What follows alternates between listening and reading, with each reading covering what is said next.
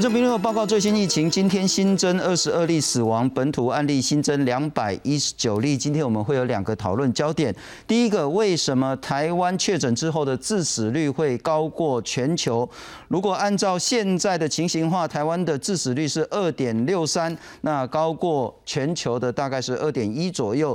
那张尚存张教授呢，在昨天说得很清楚，在这一波的死亡个案当中呢，有九成以上都是超过六十岁的长者。而在死亡个案当中呢，有百分之十八从发病到不幸去世，短短在三天之内。今天会来谈谈为何台湾这样子一个病情发展如此快速，以及致死率这么高。第二个，我们会来谈谈国产疫苗的安全性跟有效性的部分，特别是中研院院士陈培哲先生，陈培哲陈老师，他在五月的时候已经正式请辞疫苗的审查委员。当然，大家会对于国产疫苗是不是在七月能够顺利上市，以及它的安全性跟有效性上，大家会想要多讨论一点。不过，我们来看看今天呢，不管是新增确诊的数字，乃至于死亡的个案呢，相较前两天呢，似乎了哈，特别强调，似乎有稍微缓解。不过，陈世忠部长也特别强调，没有任何松懈的理由，以及这个还要再多看几天。那我们再来看看这几个是关键的数字。台湾目前为止累计确诊一万一千六百九十四例，其中已经有三百零八个人不幸过世。致死率的部分呢是二点六三，相较全球平均二点一六，很显然我们是比较高的。而在这一波，我们特别强调，请看下一章，在这一波，特别是从五月十一号到六月二号死亡个案当中呢，有百分之九十一点五不幸去世的人呢是超过六十岁，而从发病到死亡有百分之四十呢是发病八天到十四天两周内死亡。而让大家更害怕的是，百分之十八发病三天内就会不幸去世。那在昨天，张尚存张教授讲的说，诶，他那后话来研究，是不是这个英国变种病毒株又再度变种？不过呢，今天今天呢宣布说，超过三百组的基因定序之后，看起来都还是英国的变种病毒，没有图片，这是最新的这些讯息。介绍现场特别来宾，我们欢迎是前台大感染科的医师林世碧林医师，你好。新春好，各位观众大家好。要特别感谢是阳明交通大学公共卫生所的教授、前疾管局的局长张宏仁张局长张老师在线上跟我们连线。非常主持人好，各位观众朋友大家好，谢谢张教授。第一个问题，为什么台湾致死率高过全球平均？哎，我想从林医师是第一线感染病的医师，所以他可以从临床上来看。我们公共卫生在看的时候，我们看的是叫做啊，叫做这样子是不是一个可以被避免而不能而没有避免的死亡？啊，那这个就是像这样子的个案，就是我们来检视我们的系统的漏洞。那第一种就是第一种是最糟糕的，就是连找都还没找到，他就直接死在家里。那这个是啊，这个是我们防疫体系的漏洞，就是说你还没有把他啊找到，他就已经死亡。啊，那第二类呢，就是你把他找到了，还来不及把他收治，啊，那他就死亡。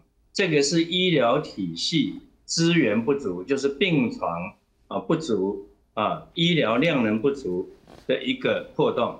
那第三种呢，就是你已经把它收进来了，那是不是在临床上面，我们是有什么样子的原因？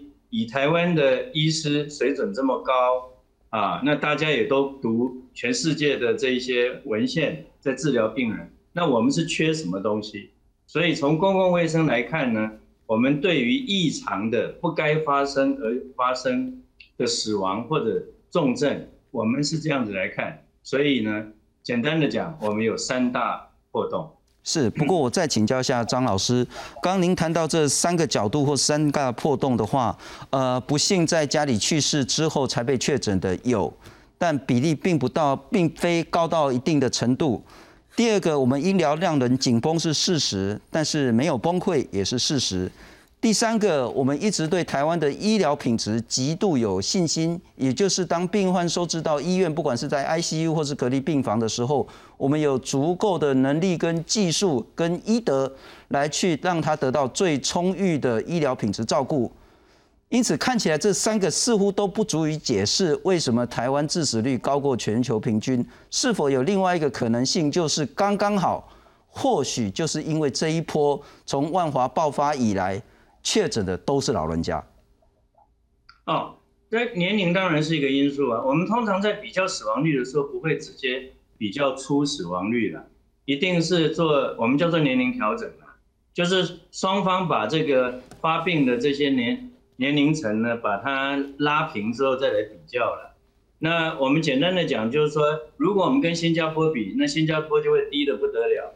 那因为它都发生在移工嘛，对，所以这样子比当然是呃没有办法直接这样子比啊。所以是我刚刚讲的是这样子，是说如果今天我们要问的问题是探讨比较高的死亡率是为什么啊，那你就一条一条的去看。是啊，哪些是我讲的第一种，哪些是第二种，哪些是第三种？然后呢，我们再来看说，然后呢，再把年龄跟这一些慢性病的比例算进去之后，那是不是这样子就差不多了？啊，那这个是追求死亡比较高的真相。是，那我比较有兴趣的是说，这一些状况，我们呃过去这一个多月来。那到底是发生了什么样子的破洞？要赶快补起来。这个是完全从公共卫生疾病防治的观点来看，这两个立场跟兴趣当然不是等号。是。那我再请教一下张教授，呃，就台湾现在的情况，您是否会建议？因为在这两天，张尚存张教授也特别提到，我们不管是从国外进口更多的医疗资源，乃至于医治方式，我们都会有一些改进。呃，如果我们希望能够有效降低这一波的致死率，整个医疗政策、防疫政策是否有更多调整的空间？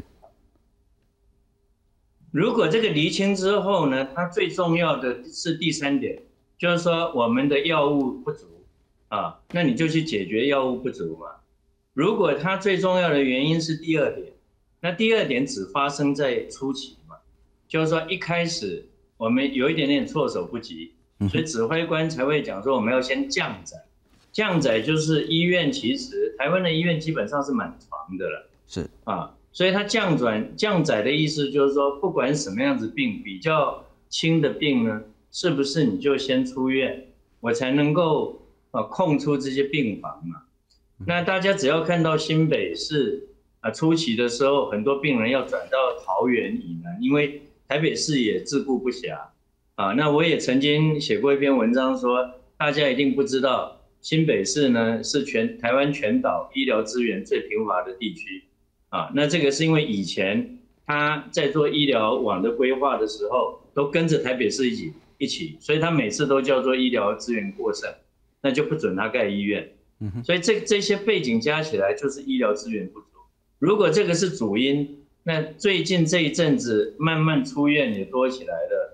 动员也动员起来的，转介也转介的很顺利，那这个部分应该就会整个就会降下来，所以死亡率就会降低。那第一种是最惨的，第一种表示是我们的防疫体系到现在还追不过病毒，所以很多人呃事实上连跟跟医疗体系接触的机会都没有，就已经在家中死亡。是，那这个当然是最近这个广筛啊，也就是说。呃，任何地方只要民众想要筛啊，或者是他自己有怀疑，他有什么样子的部分他要筛，当然一定要扩大筛了，更不必讲说有热点嘛，比方说这些电子公司啦，或者是各式各样在各县市第一线同仁看到的这些群聚，当然要扩大筛检，那把每一个可能的啊这个病人都及早找出来，你才会走在病的前面，那才可以给他适当的治疗。所以呢，从这三条路来看，你当然每一个环节都要把它补，啊，就是这个这个缺口把它补足了，补足了之后，再去比较年龄跟慢性病的比例，哎，比起来如果跟大家差不多，那我们就说缺口补足了。如果还有没有还有高的死亡率，那我就真的考倒我了，我也不知道发生什么事，是病毒有变种吗？看起来好像没有。是是，也谢谢张教授给我们这么全面性的公共卫生的这些厘清。不过我再请教一下张教授，也有一个说法是说，之所以台湾的致死率高过全球，除了年龄的这个因素，以及刚您谈到这三个，特别是第一点，或许是因为我们的分母可能有隐藏在社区而没被找出来，因为分母小了，所以整个数值就大了。也就是说，如果依照我们现在的死亡个案数的话，似乎确诊数不应该是这个样子。也就是说，很可能在社区里还有蛮多的这一些，不管是有没有症状的确诊者而没被发现。当然，最惨的情形就是可能不幸在家里面过世之后才确诊。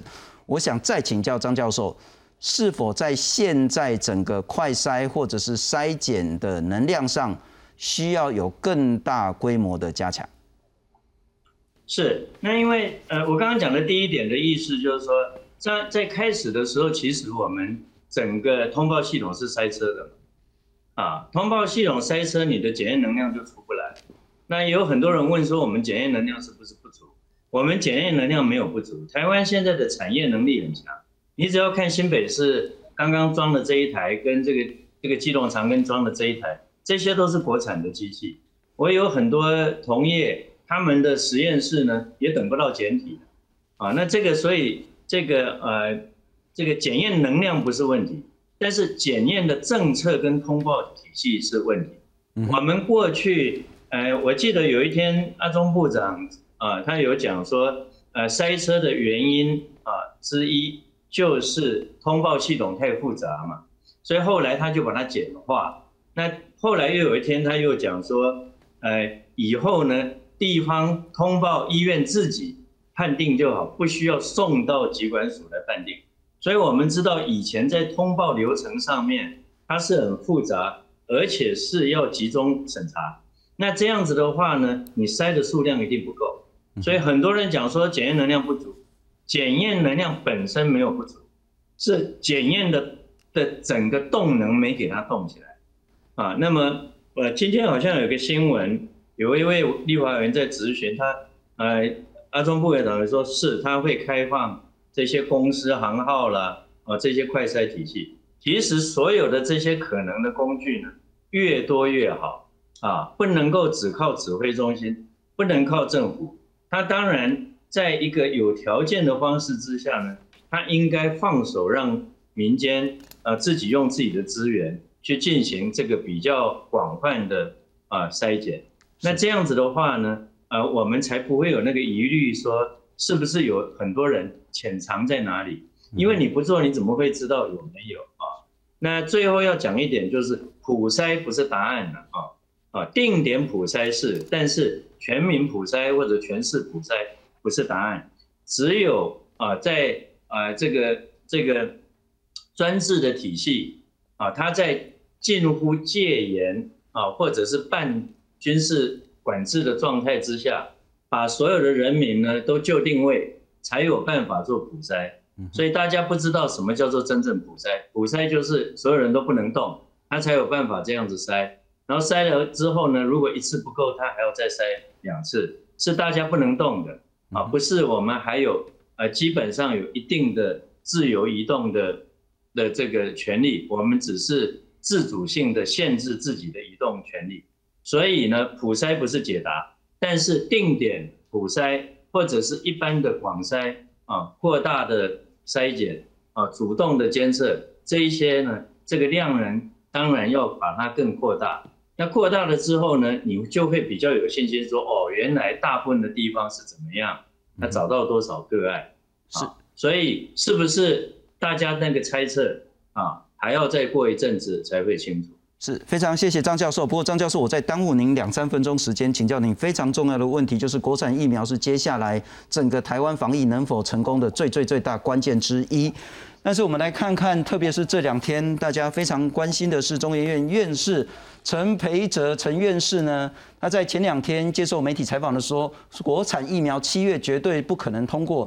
第一个，他认为这一种所谓的从那种疫苗的次蛋白次单位疫苗呢，这一种方式呢，第一个它的整个保护力是差的，而且研发的进度是缓慢的。那他谈到一个最最最重要的是说，全世界现在。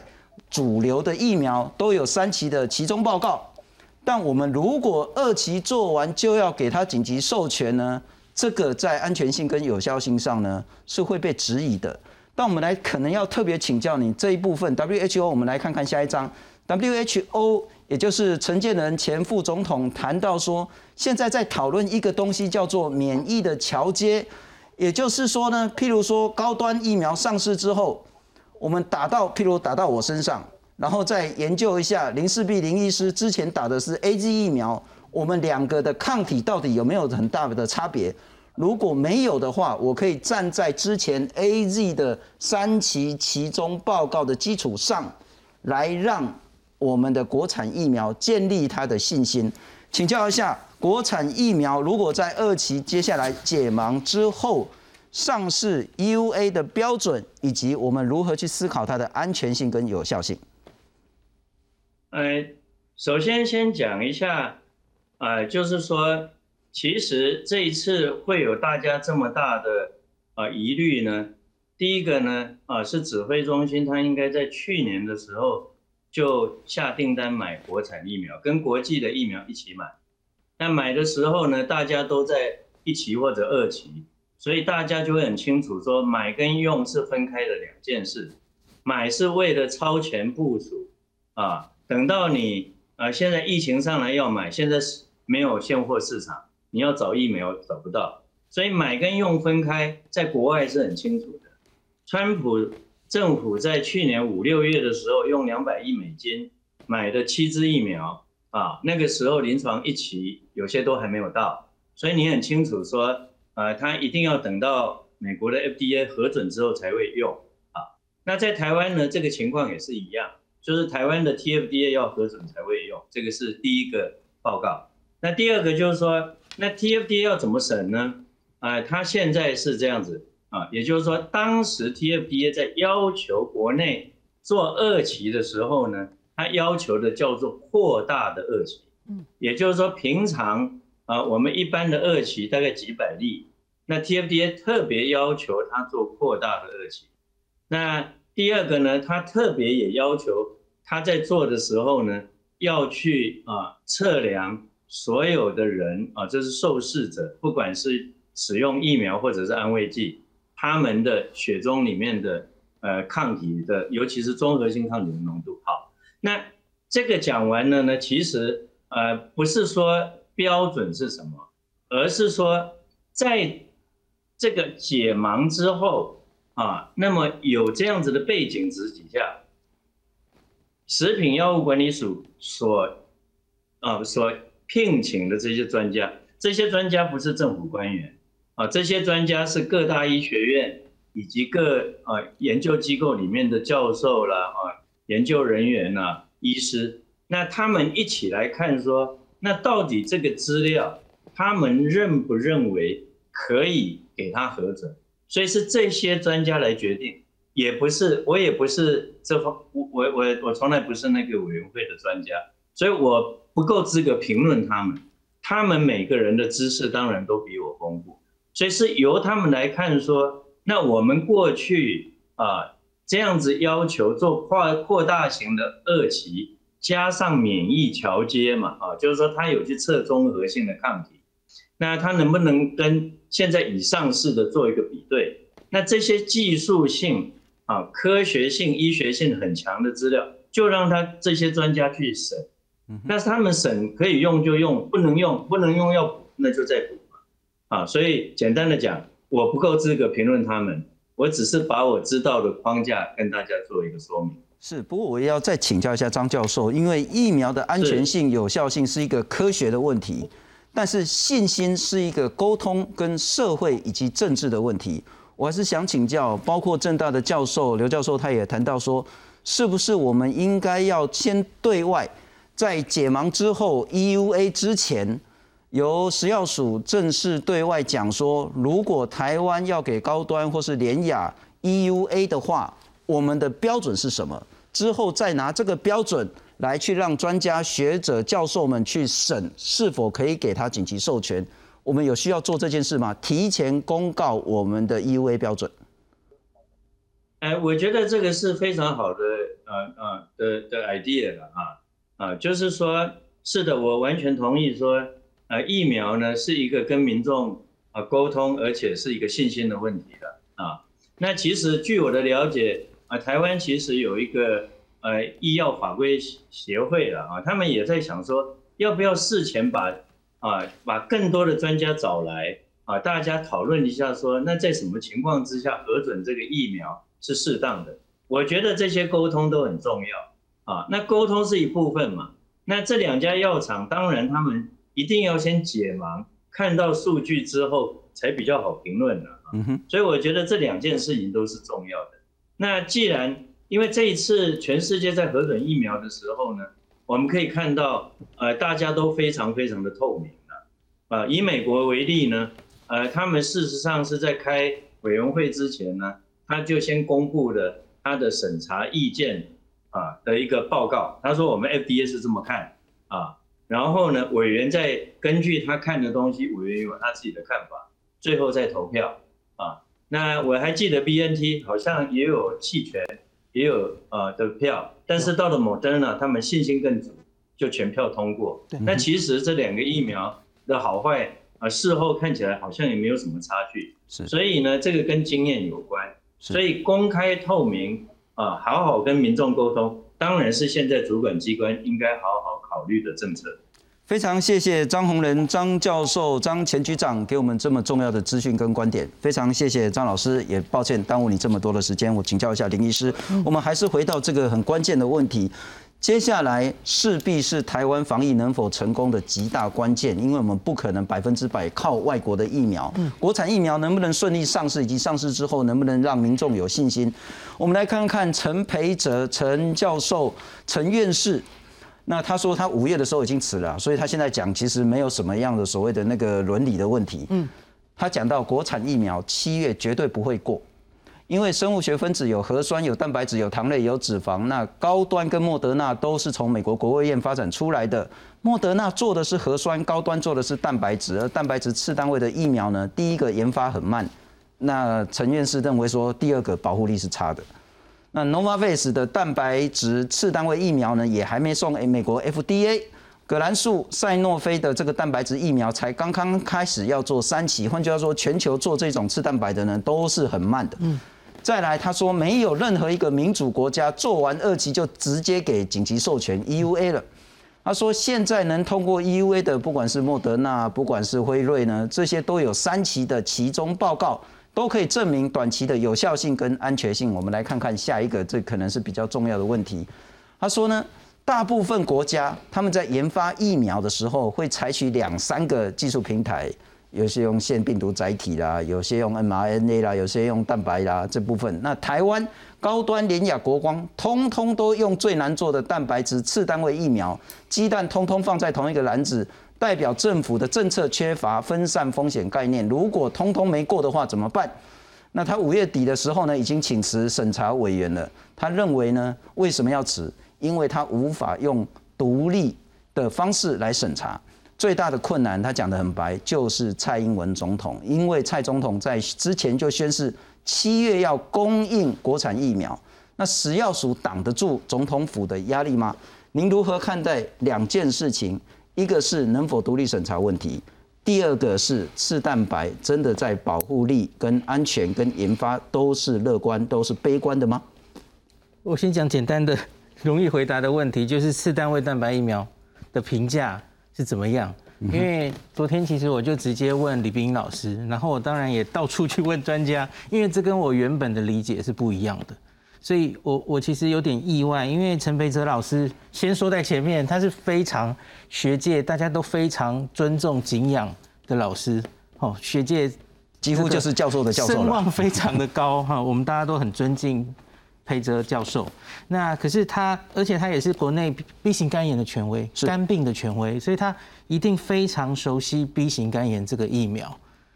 那昨天我还有何美香老师曾在这个我的对面，他讲说他是上个世纪的科学家，他说我们最熟悉的哈，就人类操作最久的疫苗，其实就是蛋白疫苗跟去活化或是灭活疫苗，是就是这两种选择。那相比灭活疫苗，就是中国做的哦，这个灭活疫苗它是容易做，这两个其实都算安全，因为我们都有很长久的处置的经验。那可是为什么全世界现在有大概两百家都在做新冠疫苗，可是做灭活的人少？因为它就是有种种的问题哈，抗体可能没有那么高，它可能没有办法这么持久。OK，那所以它虽然容易做，它可以说是保护力确实不好。对，它就急救章，你你一定可以做出来了哈，很快就做出来，保证你成功。可是容易，可是它其实就是可能不太好，所以没有很多人选择这条路了哈。那所以我觉得国内在去年的时候选择疫苗平台的时候，一定有想过，因为我们想做 mRNA。想做腺病毒载体，可是这两个都有很高的技术门槛。嗯哼，比方说，大概一个月前有一个议题是，美国说要不要放弃这个智慧财产权，让全世界来做这个疫苗？No，你即使只是放弃，可是你没有技术门槛，你还是做不出来。这不是放弃智慧财产权的问题哦。所以眼前剩下的选择就是蛋白疫苗，这是我们最有经验的疫苗。那所以呢？我举的一例子，像昨天李冰英老师就说，B 型肝炎还有子宫颈癌疫苗，其实都是蛋白疫苗啊，他们没有效果不好啊，吼，所以说效果，老师是用最不好哦，其实我蛮意外这件事的，因为你要真的说效果不好，我觉得可能应该是灭活疫苗比较不好了，像呃那那篇我们已经讲过几次的那个图哈，它抗体产生的最差的，在那个图的左下角是。是科兴疫苗嘛？是那个，也许陈院士比较的是 mRNA 或者是腺病毒。你跟那些比，他可能就不比灭活了。没错，你跟那些比，也许比较差，没有错了哈。那这几天也有人举一个反例，就是 Novavax。陈院士也有批评到 Novavax 嘛？哈，就说美国连美国这么先进的这家公司，他到现在做出临床试验了哈，那可是也还没有送 FDA，FDA 还没有让他过。可是这有个问题哦。那个 Novavax 早在一月就已经做出来了，它的保护力其实高达八十九 percent。OK，而且还去南非做，它连变种病毒都有一定的效果哦。是，那可是八十九就比 A G 高很高很高。那它测出来的抗体在那个图上也是在右上角哦，是接近 n R N A 的。那可是问题是它到现在还没有送，它可能要第三季才会送美国的 FDA，是因为它的。是因为它的那个制程对有一些问题，而不是因为它的临床试验不好或是疫苗不好。OK，所以我觉得老师批评他还没有过这一点，有一点不公平。他有别的原因 delay 他的这个授权了。不过我们可能补充说明一下，我们也试着联系陈院士。那如果陈院士呃愿意的话，我们非常期待他能够用专访的形式给我们更多的资讯。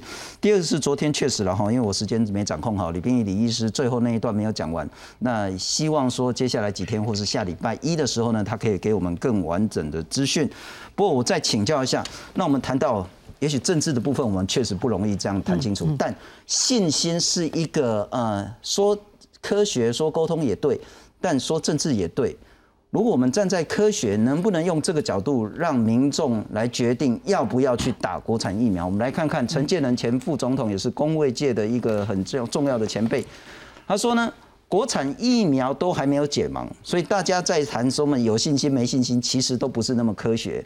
高端廉雅都是蛋白质疫苗，需要足量的纯化蛋白质，次单位跟 mRNA 比起来呢，确实制程比较长。那腺病毒疫苗 mRNA 呢，都会有比较多或是比较强的副作用，但蛋白质疫苗呢，就是对蛋白质过敏的副作用，因此相较腺病毒就是那个 AZ 或者是 mRNA 就是辉瑞、莫德纳这种疫苗来的低。国产疫苗呢？陈建仁说，试验设计是完善的，执行是严谨的。那自己他也当了白老鼠了哈，所以他打了疫苗之后也没有不良反应，也没有任何不适。期待解盲之后的结果。我们来看看下一章是最重要的。刚刚也有请教张老师，免疫桥接，这听起来好像很很拗口、很专业的数字，其实也不是那么难了哈。我们现在已经有了 A Z，有了莫德纳，有了辉瑞 B N T。那他们都有具体非常完整的数字出来了，打了之后人体会有多少的那个抗体反应，这个也很容易测量。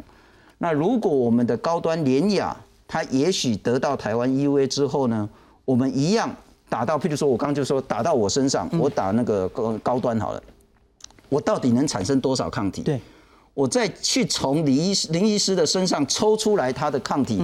两个比较，A G 之后的，啊，那差不多，我们就可以站在 A G 的肩膀上，嗯，让他顺利的建立信心，嗯。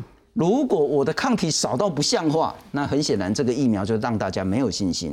所谓的免疫桥接，嗯，当然 WHO 现在正在谈，但可以作为一个取代三期的可行性吗？呃，陈建仁前副总统这一个这我们这一张这个画面，他是最近接受访问的，昨天刊出的嘛哈。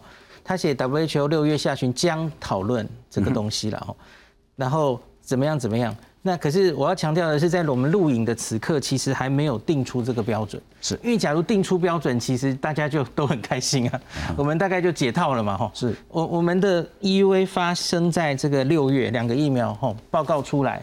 那假如 WHO 可以及时的定出了一个这样免疫桥接的系统，不需要去做传统的第三期来验证这种大型旷日费时的方法来验证，而可以只验综合抗体。到一个什么程度，我们就可以说有效的话，那其实就解决了我们现在的问题，也不是高端联雅而已，是是所有是全世界排在没有三期的这些疫苗，通通都适用了。那我想 WHO 的立场应该是希望要这样，因为很显然现在全世界疫苗是不够的，量能不够供应全世界的需求，他们当然需要有更多疫苗可以投入抗疫的现场。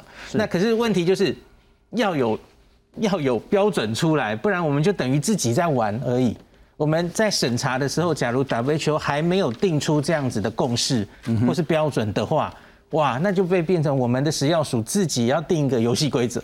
是，那这样其实就会引起蛮大的争议。那现在很多反对的声音一定还是一样，没有办法说服科学界。是，那民众的话，民众就雾里看花哦，民众看这些专家吵来吵去哦，那那当然就会更没有信心。我觉得这是科学的议题，所以应该要科学坐下来谈。比方说，我我很希望看到陈建仁老师跟陈培哲老师，也许坐在面对面就在这里，甚至是把陈建伟老师，就是临床试验中心的。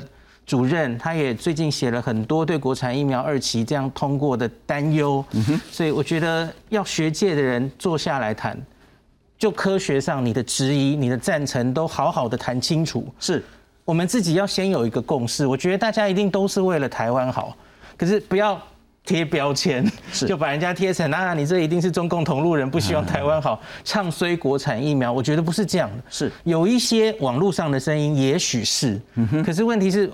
像我我还蛮相信陈培哲老师的，不管是人格或是学术的专业性哦，我相信他绝对不是恶意的。是，那我觉得我们要解决这些专业人士，我们这样子的二期扩大，到底是怎么样？可不可以获得一定的安全性跟有效性？那是不是大家都有共识这样做？我觉得其实这些重要的对台湾极有贡献的这些民众或教授们呢，都是在不同的角度做认为对台湾很好的事情。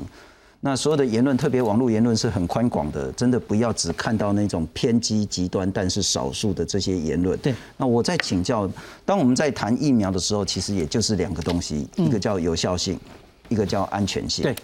那我很担心是我们会，我会不会有一个盲点？嗯。我们刚刚讲的很简单，云淡风轻，说啊，这个叫免疫桥接，我们站在 A Z 或是莫德纳的肩膀上，建立我们国产疫苗的这些安全有效性。嗯嗯。我们会不会忽略了一些重要的关键因素？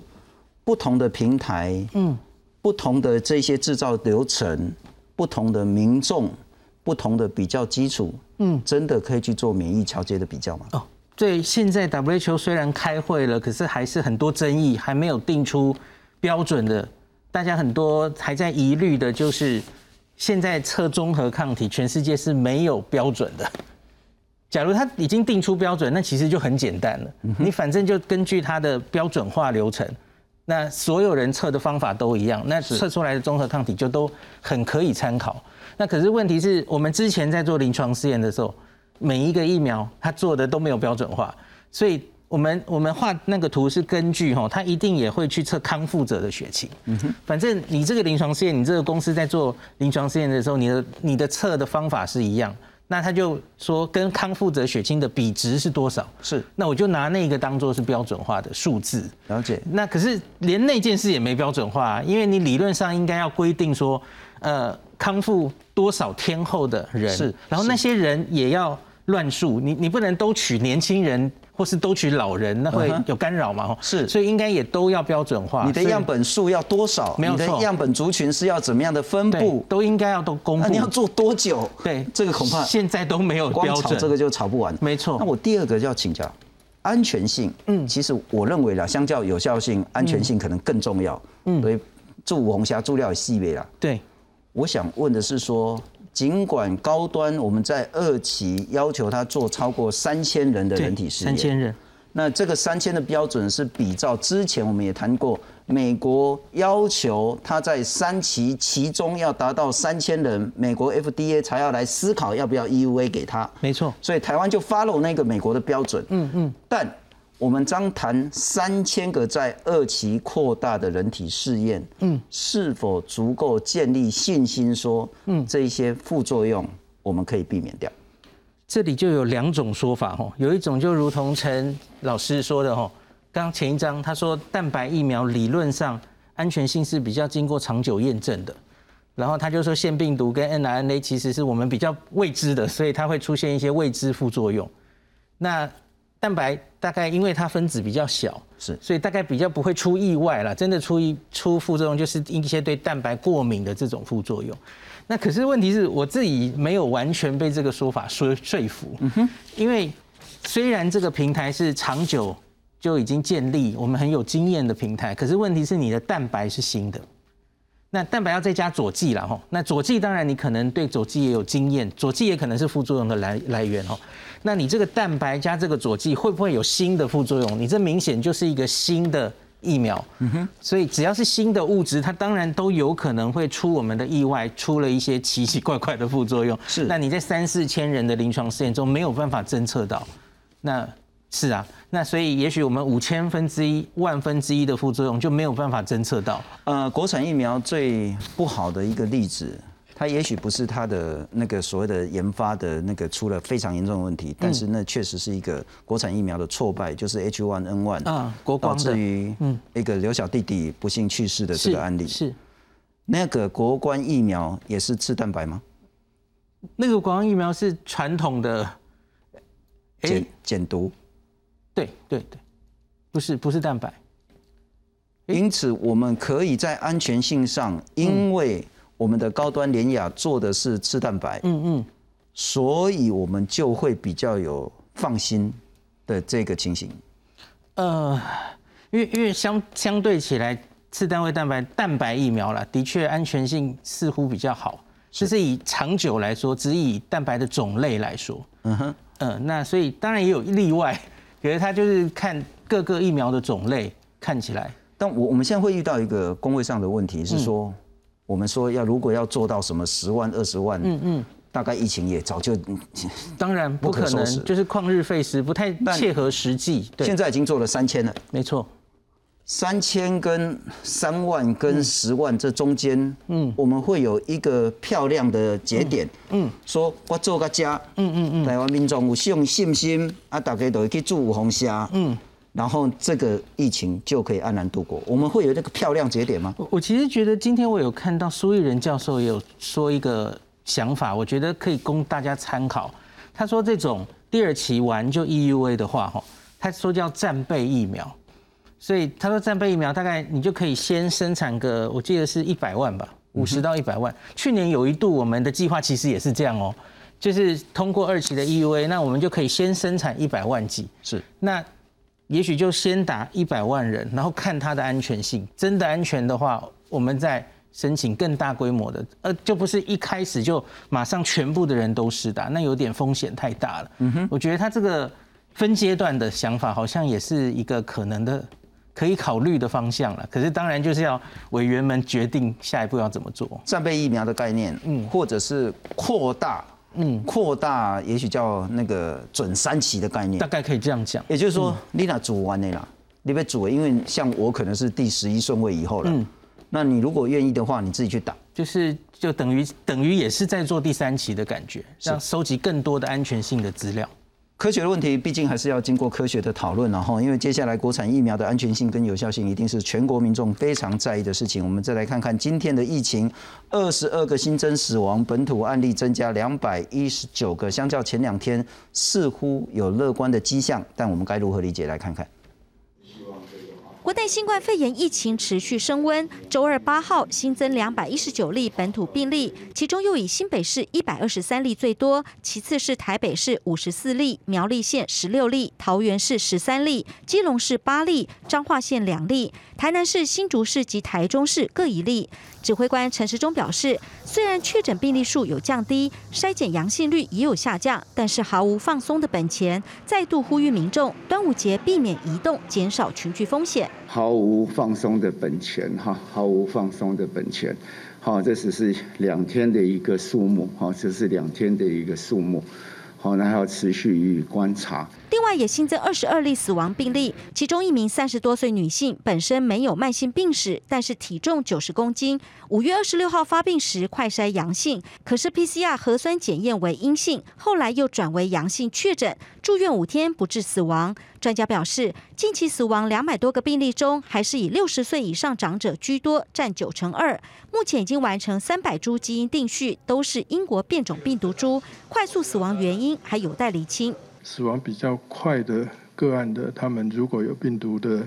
呃，被我们培养出来的话，我们也希望对于这个快速死亡这些个案的基因，是不是可以病毒的基因可以多做一些了解？疫情严峻，近来频频传出有重症患者家属抱怨等不到瑞德西韦救命药物。指挥中心强调，瑞德西韦有使用上的局限，类固醇及抗体药物才是真正能降低死亡率的药物。以为这个瑞德西韦就是救命药，那。晚晚给了，就一定是增加我们的死亡率。其实真正有帮助的、减少死亡率的，刚才也说过了，其实是类固醇，还有几个抗体的药物。这一旦等到插管或使用叶克膜的时候，这个时候其实就并不需要，或是不适合再使用瑞德西韦。张尚纯强调，国内染疫死亡个案虽然比全球平均高，但是主要和染疫者背景、年龄层有关。尤其台湾在这波疫情里，有多达四成患者为高龄长者。多数有高血压等多重慢性潜伏疾病，是增加死亡风险重要因素。记者拉淑明、蒋龙祥台报道。也非常感谢跟我们视讯连线台大医院急诊部临床副教授李建章李副教授，你好。嘿，你好，主持人你好，各位观众大家好，谢谢潘 Sir，你今天那么忙，还请你跟我们连线，直接请教您这个问题：我们的致死率为何高过全球平均？现在我们累计一万多个确诊，三百零八个人不幸去世，致死率百分之二点六三，相较全球二点一六，我们其实多了零点五个百分点，为什么？是，呃，这个其实可以从这个死亡率的动态曲线图来了解。啊，不知道现场主持人有我的投影片吗？我来跟大家说明一下。是，来，李医师您继续讲。好，呃，就是说这个事实上死亡的曲线啊，它会一个先上升，上升了以后会有个拐点，拐点以后再下降。所以不管是在全球或在亚洲啊，有一个新的社区爆发的时候，它都会走这样的一个死亡率的一个路线。那这样的一个原因主要是在哪里呢？啊，现在大概有四个原因可以解释这样的原因哈。那初期第一波的时候，哈，通常来讲的话，都是年轻人虽然有症状，可是那时候大家的这个警觉性不够，所以呢，早期的被确诊出来的案例呢，往往都是以老人严重的患者为主。所以呢，你会看到这个任何一个疫情爆发初期的时候呢，它的死亡率都会快速的上升，就是在反映这样的一个情况。也就是说，在第一个时间的时候呢。啊，这个呃年轻人被确诊的数目呢，事实上呢是被低估的。嗯哼。那等到这个呃大家有了意识之后，年轻人确诊的数目慢慢的一个在诊断增加了之后呢，这个曲线就会慢慢的下降了。好，所以这是第一个是随着时间而改变的一个啊趋势呢啊。不过我们看台湾呢，事实上可能目前还看不到拐点啊，大家可能还是要心理准备，有可能这个呃死亡曲线还会再上升。等到看到拐拐点的时候呢，我们才会看得到说。啊，这个死亡曲线平缓下来，这样子。嗯哼嗯哼，那我再请教一下，呃，特别是长者的部分，昨天张尚存张教授也谈到，这一波死亡呢，百分之九十一以上，通通都是六十岁以上。呃，那是因为我们的医疗能量遇到一个瓶颈，或者是就真的是这一次就是很不幸的都是长者确诊。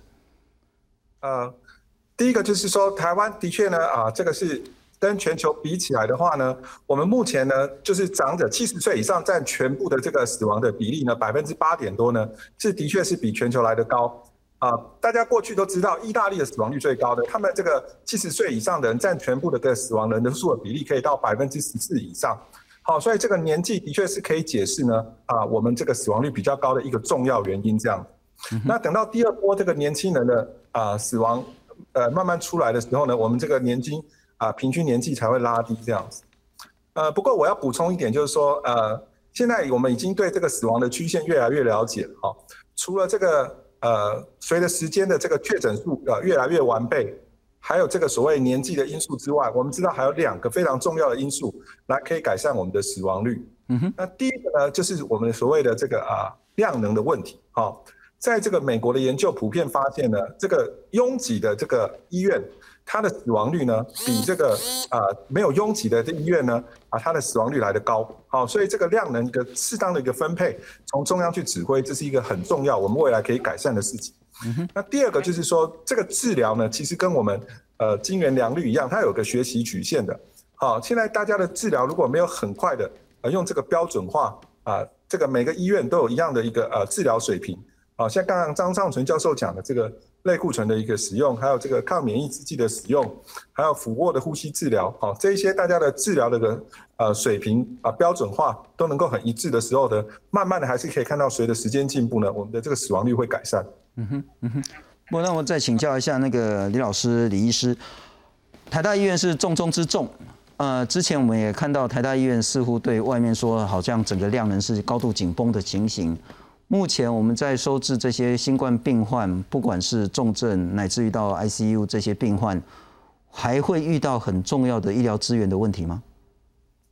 呃，我想这个呃量能紧绷，除了这个呃所谓的呃空间之外，还有一个很重要的因素是这个啊人数的一个问题。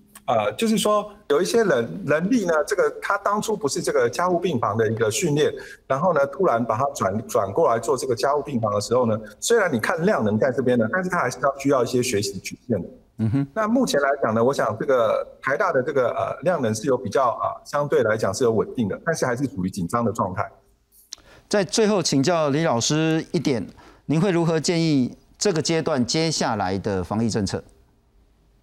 呃，我想接下来的一个防疫政策就是说啊，我们这个要来全力来提升这些呃重症照护的品质，来稳定我们这一条死亡曲线啊。因为这个如果以这个国际的一个全世界目前的一个死亡率水准是百分之二点一五来讲话，目前我们死亡率是比这个高的。好，所以未来我想我们应该在这个方面啊标准化的治疗啊，以及这个避免这个有特别某些家医院特别的拥挤、量能不足的情况，把它做一个平均分配。来做第二个阶段，来改善这些重症的一个死亡率，是非常谢谢李建章李医师。那百忙之中，其实我知道您刚刚才从急诊室出来，非常谢谢李医师跟我们视讯连线，非常谢谢您。我再请教一下林医师，刚李医师也谈得非常清楚，这个阶段就是全力在所谓的重症病患要去跟他搏斗抢救。嗯，您的意见？今天张昌成老师特别解释了一下我们的几个用药是。然后有没有？因为有一些新闻说申请瑞德西韦，然后结果怎么都没有批准，然后就有点抱怨嘛。哈，老师特别讲了三种药物，我想跟大家再讲清楚一点哈。一个就是单株抗体，这个去年川普得病的时候有用过哈，他称这是神药，是 Cure Regeneron 那个药了哈。那个药是用在最早的轻症的时候，它是要预防轻症转重症，它要用的很早。那再来，再来，在氧气已经低下了，还没有到插管前，这个要用的是抗病毒药物，就是大家很熟悉的瑞德西韦。这个时候病毒量正在增加，这时候你压低病毒量有帮助哈。那可是假如已经插管了，重症了，肺已经白花花哈，这时候进入发炎反应的时候，这个时候需要用的是类固醇。是，刚刚李建章老师有提到哈，后来。英国的大型研究证明了类固醇短期使用不要用太高剂量，可以非常有效的降低死亡率。在我刚刚提到的这三个药里面，类固醇的效用是最好的。